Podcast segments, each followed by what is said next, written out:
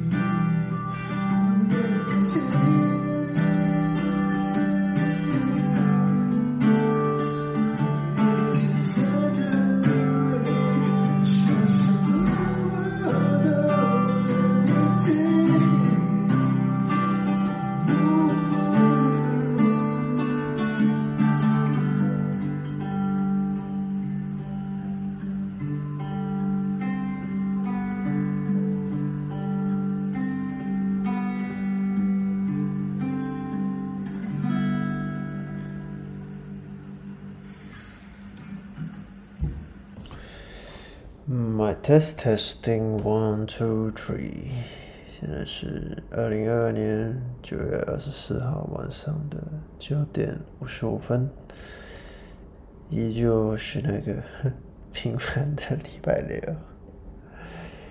这一首鄙视歌，嗯，哎，就想起了那时候的一些小事情。那时候古古小姐又心情不太好了，也大概也是工作上的事情吧，呃，就跟我发牢骚，也跟我抱怨。好了，我就很快的，我就直接录影了，就是录影边弹边唱，就就传了给她。然后他说我在影片里面有那种鄙视鄙视他的眼神，说这人怎么又在心情不好了呢？没关系，那我来唱歌吧。所以这首歌是叫鄙视歌。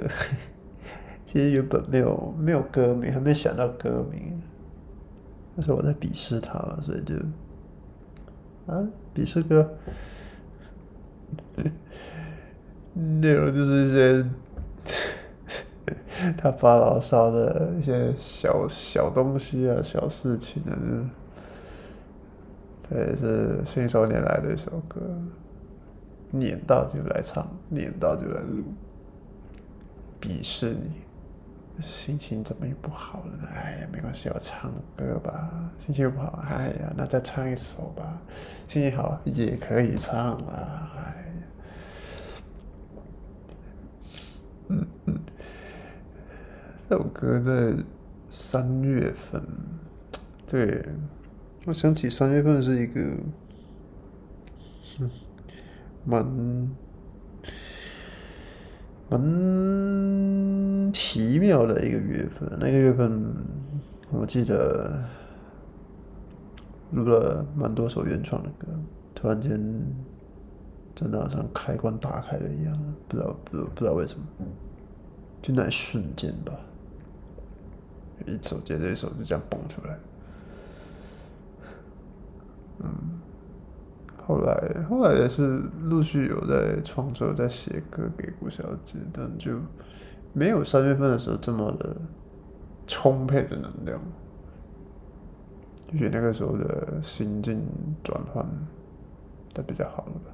整个人非常的在那个状态里面，所以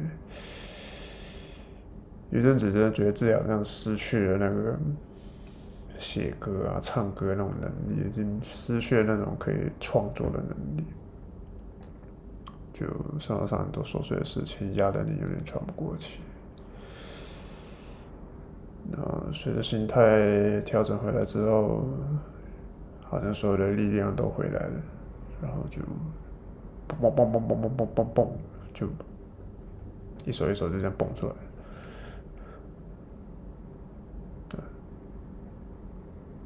三月份，真的回想起来，真的是一个很奇妙的一个月份。对，就回看，发歌的时间，三月是蛮密集的。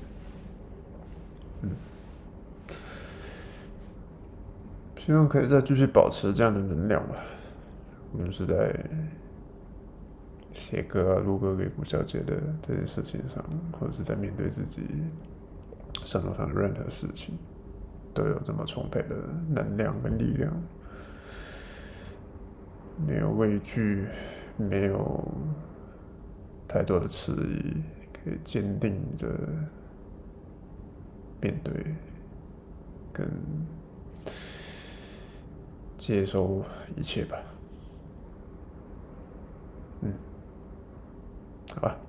就这样吧。